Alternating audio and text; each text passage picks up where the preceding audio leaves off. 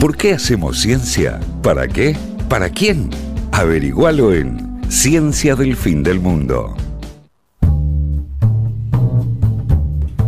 Volvemos al aire sin Carva, sin Juli, sin. Estamos Pero sin que se hunda. sin el mensajes, nadie nos ¿Vos, quiere. vos decís que va a venir Carva, ustedes dicen que sí. Yo, yo estoy así como con los ojitos esperando. Yo creo que está viniendo. Bueno, muy bien.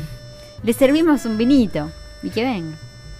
Bueno, vamos a ir a nuestra tercer y última, pero no final del programa. No, no, no, porque- queda un montón.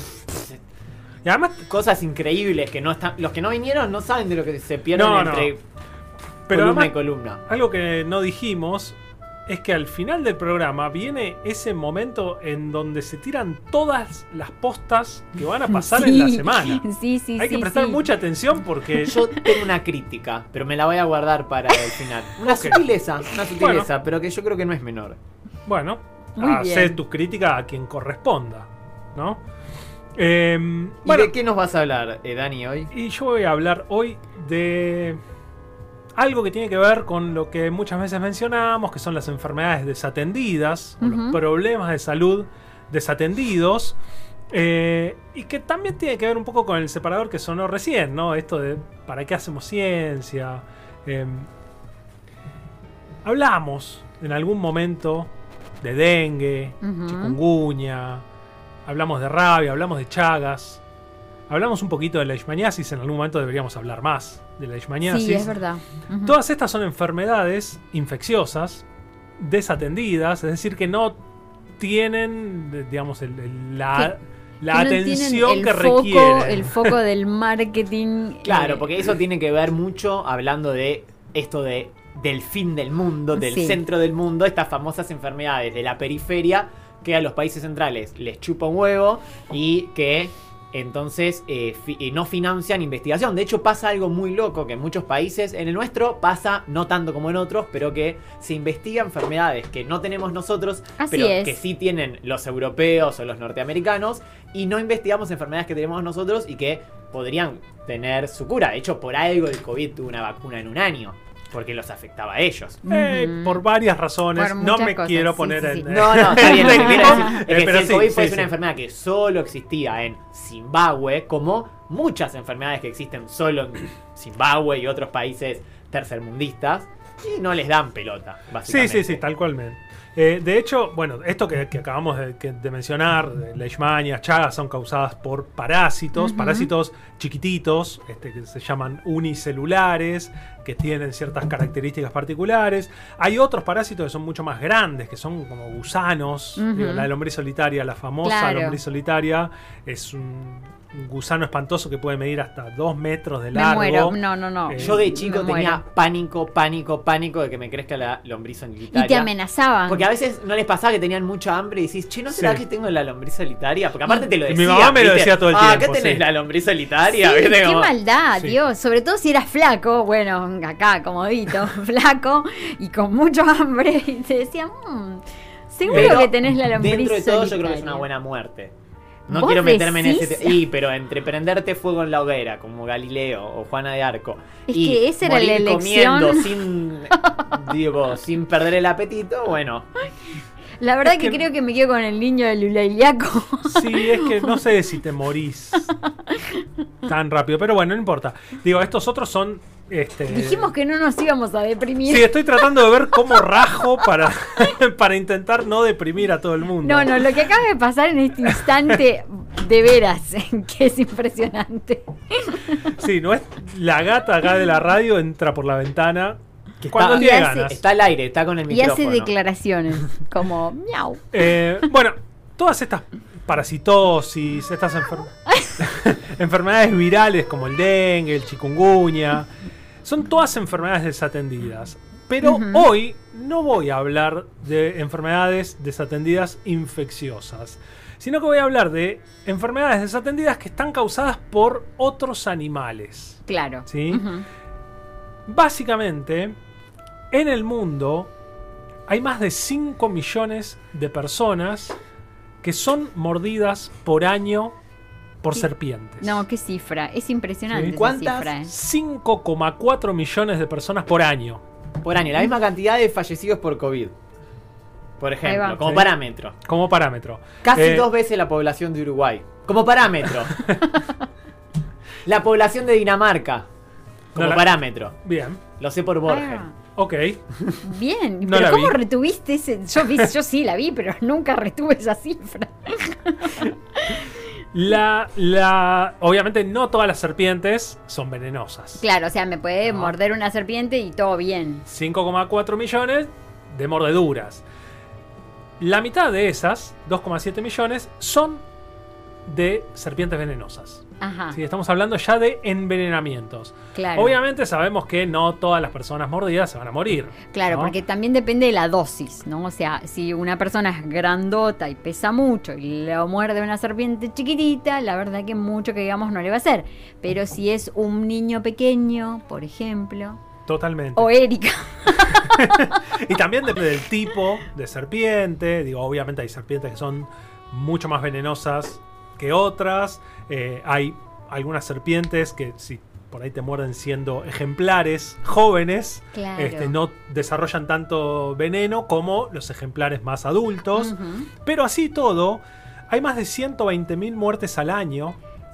Se estima igual, ¿no? O sea, estamos hablando de 20.000. 120.000 muertes en el mundo Ajá. por mordeduras de serpientes. ¿sí? Claro. Que esto es un número estimado, porque obviamente es una eh, problemática que afecta, como decíamos antes, problemáticas desatendidas, poblaciones Poblaciones pobres, rurales, rurales. lejan- lejos de los centros eh, de las ciudades Claro, centrales. pues muchos no están ni registrados. mucha gente que lo muerde una serpiente, se muere y no queda registro en ningún lugar. Todo el tiempo viene Quiroga a mi mente. Bueno, sí. A menos Eh, que eh, pase en Connecticut. Claro. Esto, esto es muy Quiroga todo. Totalmente. Eh, lo, lo que también es una estadística bastante, digamos, que refleja bastante lo que es la mordedura de serpiente, no son solo las muertes. Digo, hay un montón de amputaciones. Mm. eh, producto de- de- del envenenamiento que no llega a ser tan terrible como para Claro. que la persona se muera, pero sí Te para que pierda algún Como, miembro. eh, no sé si vieron esa serie, Doctor House. Sí. Recuerdan que él en un capítulo cuenta cómo se quedó eh, eh, jodido de la pierna. Vieron que él usaba un, bastón un y era por sí. una serpiente. Wow. No Mirá vos, no sabía eso. Nunca llegué a esa temporada, Datazo, me ¿no? La segunda, ¿eh? Bueno, Se Gran aburrió la serie. primera. este, podría, podría llegar a ser. Em, el triple de las muertes, ¿sí? o sea, casi medio millón de personas por año sufren amputaciones o algún otro problema que los inhabilita de por vida. Terrible. ¿sí? Em, Como Doctor House. Claro. Como doctor. Ringueando. em, ¿En qué lugares del mundo son donde pasa esto? Bueno, Ahí ya va. dijimos, ¿no? Viendo Países. el mapa. Quiero que lo suban a Twitter, por favor. Sí, sí, sí, sí. sí. India. La Ah, zona. pero. Terrible. O sea, hay una escala de colores y el máximo India está como más que eso. Prendido fuego. Que es India, lógico mal. porque tocan la Bueno, la famosa imagen, ¿no? De que están como tocando una flauta Claro, con en las realidad, si uno, víboras. si uno va a esos a, a- a esas este, imágenes de películas Sí. y de- digo está claro el turbante la flauta la, la cobra bailando Sí. Sí. bueno en, en la zona de India Pakistán también lo que es Tailandia en toda esa zona es donde se dan la mayor cantidad de accidentes este, De- por año en el mundo. ¿sí?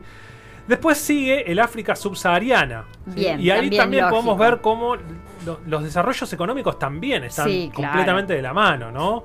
Este, digo, zonas en el oeste, Nigeria, Ghana, Costa de Marfil son zonas un poquitito más desarrolladas dentro de lo que es África.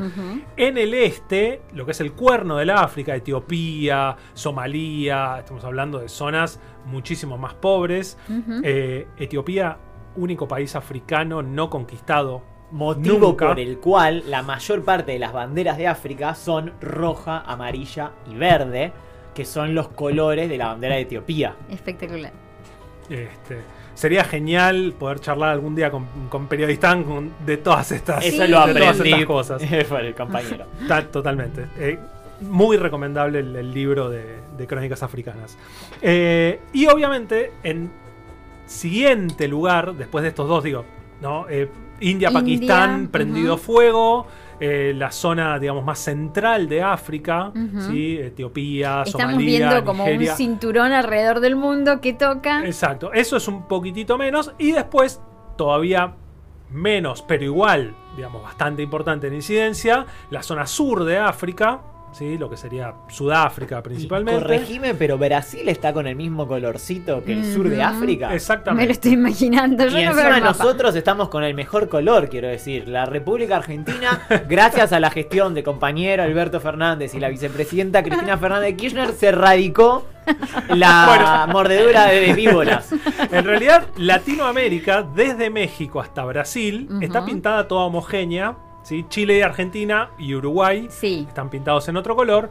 Esto claramente tiene que ver con la cantidad de accidentes reportados por año. ¿sí? Argentina está en un lugar mejor, básicamente porque tiene una buena cantidad de territorio en donde no hay víboras, serpientes venenosas. ¿sí? Desde el centro del país hacia el sur ya no hay Claro. este, es- especies. Y de también estas. frenamos una invasión inglesa y francesa. Hoy es el aniversario, 20 de noviembre. Muy bien. Eh, ahora bien, más allá de todas estas este, diferencias en respecto a la importancia, la cantidad de este, eventos, en Argentina hay menos que en India, Pakistán, que en este, Etiopía. Sí. Tenemos especies particulares, ¿sí? Esto es también importante, no se trata de una patología, que, de una enfermedad, digo, el COVID. El COVID es un virus con sus variantes que se diseminó por todo el mundo y más Pero o menos vamos usando las mismas claro. vacunas. Usamos la misma vacuna, Más o eh, menos en tanto, lados. tanto en todas partes del mundo y más o menos le pegamos al virus en todos lados. Totalmente. Frente a la problemática de envenenamientos, estamos hablando de especies de serpientes completamente distintas. Y que cada una tiene su propia ponzoña, su propio veneno. Exactamente. Su propio hábitat, su propio veneno y por lo tanto su propio tratamiento. Su propio antiveneno. Que hay que fabricar. Que no, que no es universalizable, ¿sí?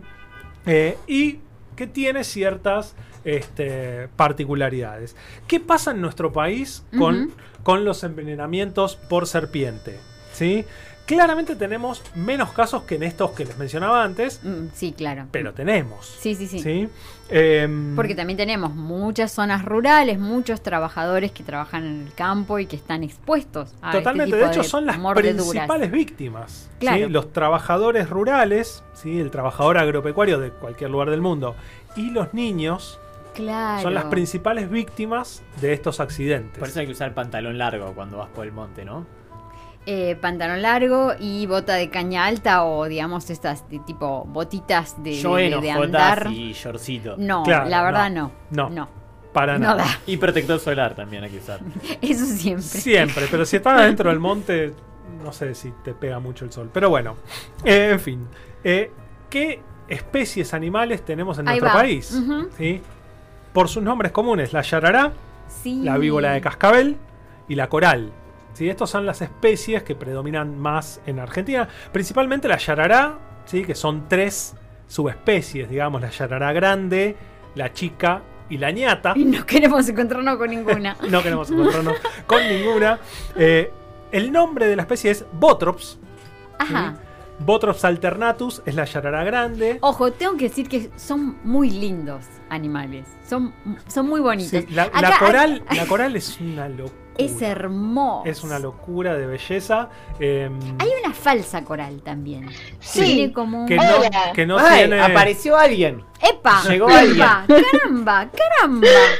¿Quién está Hola, ahí? compañeros. Alguien no Nos aguantó el intervinieron, FOMO. nos intervinieron en el programa. Creo No que es el el gobierno FOMO, de la perdón. ciudad por haber estado hablando. Por haber cantado el internacional el, el sábado pasado. ¿La reta? Compañeros, ¿cómo andan? No soy la reta, chicos. Ah. Bien, Por favor, tranquilo. les pido, ¿eh? Ya se olvidaron de mí. Cinco días, o sea, no pueden estar una semana sin mí. Un programa que ya se olvidan quién soy. Claro, pero Carva, ay, Carva, Carva, ¿cuándo viene Carva? ¿Cuándo viene Carva? A mí que me parta un rayo. ¿Cómo estás, Juli? Bien, ¿y ustedes? Bien, Maravilloso. bueno. Abrí el micrófono justamente para hablar sobre la falsa coral. Sí, a ver, ¿qué dice? ¿Qué tenés para decir? Una maravilla, una maravilla del camuflaje, de la mimetización. Ahí va. Porque vieron que la coral, como estaba diciendo Dani, es súper venenosa. Y entonces la falsa coral es una serpiente que es completamente inofensiva, pero se parece tanto a la, a la coral, que es venenosa, que, que entonces eh, es como que es su estrategia para, para protegerse de, de- de los predadores. Al igual que, ¿se acuerdan de la mariposa monarca y la mariposa virrey? Iba a decir eso, sí, sí, sí, sí, sí. Que tenía Bueno, nada, cu- curiosidad. Excelente. ¿vieron? Buen curiosidad. Va para el segundo mundial de curiosidades. Segundo mundial de curiosidad. Que, va a hacer que en, va a ganar en la insulina. 2025.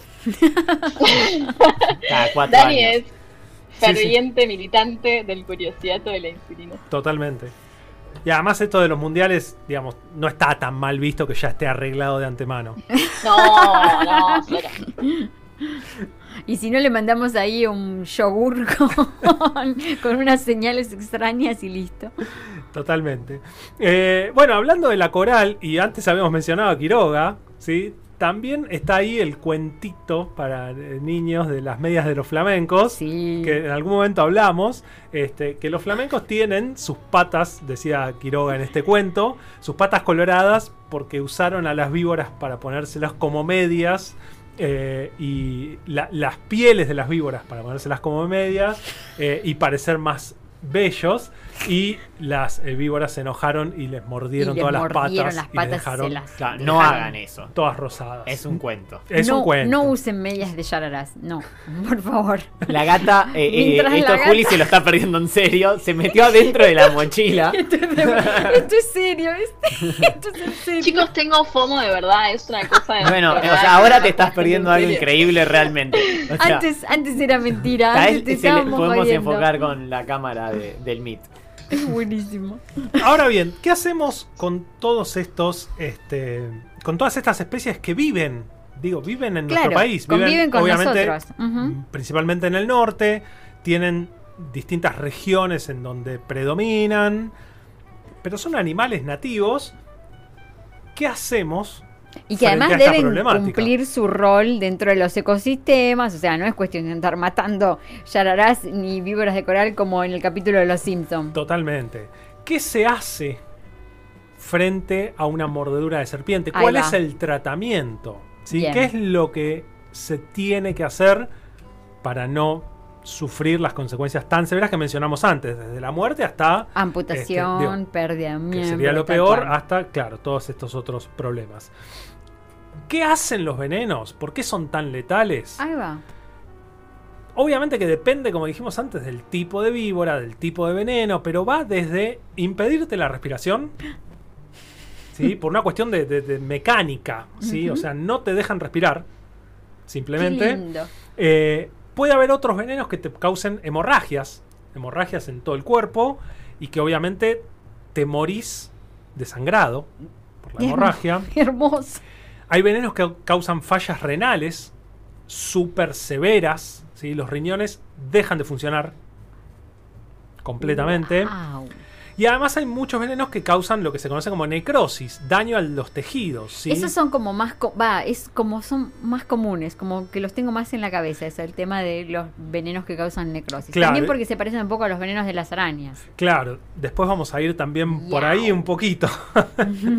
Em, y esta necrosis es la que obviamente termina por ahí generando la, la- la amputación de alguno de los miembros. ¿sí? Se, se- se necrosa, se pierde todo el músculo de un, este, de un miembro y la única salida es amputar el miembro.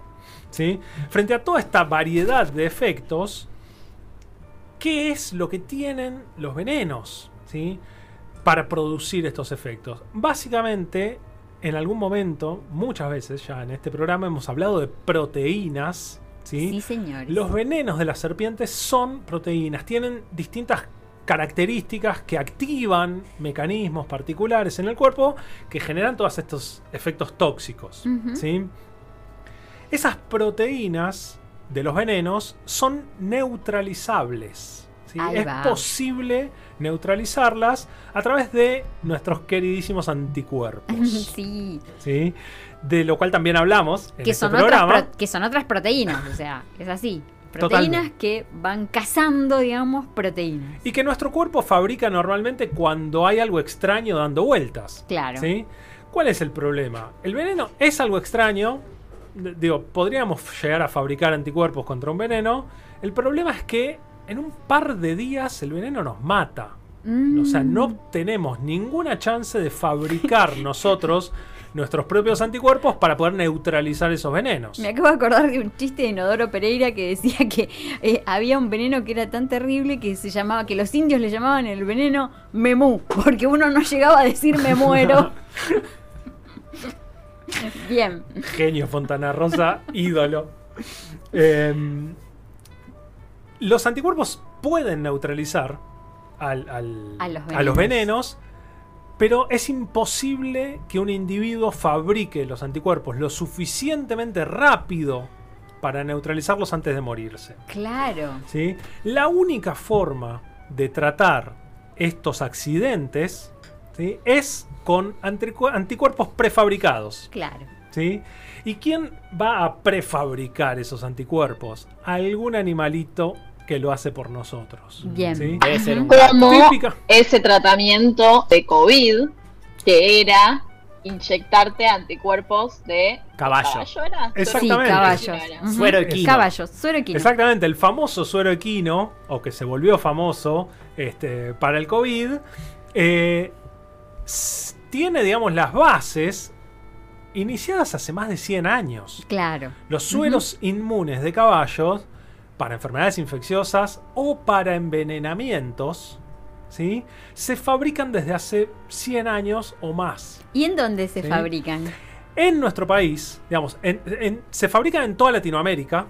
¿sí? Y acá también tiene que ver el desarrollo sanitario de cada país, ¿sí? Esta eh, imagen mundial que les contábamos antes de países como la India, como Pakistán, como los países como Etiopía, Somalia, estamos hablando de aún países periféricos con un desarrollo sumamente heterogéneo, ¿sí? no, es solamente este, primer mundo, tercer mundo, sino que también estamos hablando de desarrollos completamente heterogéneos dentro de estos países. En Latinoamérica hay muchos países productores de estos antivenenos. ¿sí? En nuestro país, en particular, existe un- una gran historia de producción de antivenenos en los laboratorios públicos de producción de medicamentos. Así es, ¿sí? muy En bien. particular, el Instituto Malbrán, del que ya hablamos un montón de veces. Y que vino la hablamos- mitad del instituto a este programa. ya. Sí, y hablamos de, de- de- de- de Carlos Malbrán también. Este, todo esto mientras la gata juega con un corchito adelante del micrófono. Este, Esto eh, lo estoy filmando porque esto de verdad te lo estás perdiendo. sí, y es muy difícil hacer una columna así. ¿eh? Yo quiero decir, este, estas condiciones de trabajo no son las adecuadas. Eh, en el Instituto Malbrán, más en particular, digo, el Malbrán es un instituto muy grande que tiene muchos institutos adentro. ¿sí? El, el Malbrán es la este, ANLIS, la Administración Nacional de este, Laboratorios e Institutos de Salud. Sí. Eh, dentro de ellos está el INPB, ¿sí? que es el Instituto Nacional de Producción de Biológicos. ¿sí? ¿Qué son estos biológicos, estos productos biológicos? Entre otras cosas, sueros inmunes. ¿sí? ¿Sueros inmunes para qué? ¿Sí? Sueros inmunes hechos cómo? Sueros inmunes hechos en animales ¿sí? para neutralizar rápidamente distintos tipos de venenos. Claro, porque Sí. además tenemos que tenerlos prehechos, ¿no? Totalmente. Cuando uno sufre un accidente por envenenamiento, la terapia, el, el antiveneno, tiene que ser como inyectado lo más rápido posible. Todos vimos esas películas en donde el antiveneno tenía que ser dado rápido, muy, muy rápidamente. ¿no es Totalmente. Y de hecho hay una cuestión también que algunos antivenenos se, se fabrican ¿sí? como múltiples. ¿sí? Es decir, un antiveneno que contiene antitoxina para Botrops, para Crotalus, para Micrurus, que ¿Qué son estará diciendo? Dani? Yarará, no tengo la menor idea. Cascabel, Coral, ¿sí? Eh, ¿Por qué son múltiples? Porque a veces uno ve el animal que lo muerde Mm, y a veces siente la mordida, pero no llega a ver el animal. ¿sí? Claro. Entonces, según la zona en donde haya sido el accidente, se, se acota quizás o no el tipo de serpiente que puede haber mordido. Y si no, hay que poner un antiveneno múltiple. Claro, Sí, un, si no suero, sé un qué te- antisuero general como para, bueno, cubrir todas las posibilidades del bicho que te haya picado. Totalmente. Estos, eh, estos medicamentos ¿sí? se fabrican en el Malbrán y se distribuyen a todo el país. También hay una producción de menor tamaño en el Instituto Biológico Tomás Perón, que depende de la provincia de Buenos Aires. Sí, ¿sí? Y hay una producción por un laboratorio privado, que es el Instituto Biológico Argentino, que también produce un único antiveneno que es cuádruple. ¿sí? Es, es su único producto en términos de antivenenos, pero todos están hechos de la misma forma, ¿sí? inyectando caballos claro. con los venenos en cantidades pequeñas para que el caballo no se muera, básicamente, porque tiene que fabricar anticuerpos. Claro. Después le saco sangre y a partir de ahí purifico los anticuerpos del caballo para ponerlos en un frasquito, en el mejor de los casos, liofilizarlos para que sean más estables y distribuirlos a las zonas del país en donde pueden llegar a haber Claro. accidentes con serpientes. Claro, ¿sí? porque tienen que estar ahí disponibles para que cuando una persona, por ejemplo, en el Chaco o en Salta o en Jujuy, un trabajador rural en Santa Fe, de repente es picado por uno de estos animales o sospecha que fue picado, inmediatamente en el lugar le puedan aplicar el antiveneno. No se puede estar esperando Exacto. que llegue hasta ahí el antiveneno o que la persona se traslade hasta Buenos Aires. Ahí Exacto. en el lugar tiene que estar. Y en el caso, perdón Eri, en el caso de serpientes hablamos de mordeduras, no de Perdón, picaduras. perdón, es que tengo el tema, el- tengo el chip de las arañas. Totalmente. De hecho, las serpientes no son los únicos animales ponzoñosos que nos pueden este, complicar la existencia. Las arañas, los escorpiones e incluso las orugas Dios santo. pueden generar envenenamientos. Hay unas No puede orugas, ser, no puede ser. unas orugas que están, que viven en misiones en nuestro país, que son las lonomias, ¿sí? la lonomia oblicua, este, que también genera envenenamientos, ¿sí? y te puede llevar a la muerte. No, una no, no. oruga. Ya mismo decime a Sí. dónde Dani. puedo encontrar ese, lu- ese bicho. ¿Y, y, y antivenenos para las orugas y las arañas y los escorpiones se hacen también? Para los escorpiones, sí, para las orugas, no. Los antilonomia se consiguen en Brasil. ¿Sí? Brasil tiene el, el- el Instituto Butantan, que es un gran productor de antisueros. ¿sí? Y para el caso de las arañas, dos especies de arañas, Lactrodectus y Loxoceles, se fabrican acá en Argentina, pero Foneutria, que es otro género, se hacen en Brasil. Mira ¿sí? vos. Este, digo, la Muy araña del rincón y la viuda negra Claro, tal cual. eso, contra esas dos arañas sí se fabrican Eh, sí, este, anti- antivenenos acá en Argentina. Que la gran mayoría de las arañas que vemos en nuestros jardines y en nuestras paredes no son peligrosas. Y la- realmente los convino a que eh, se enteren de cuáles son las que sí son peligrosas. Así no se asustan y tampoco matan a todas las arañas porque es muy importante el control de especies que hacen las arañas conciencia del fin del mundo entre vos y yo.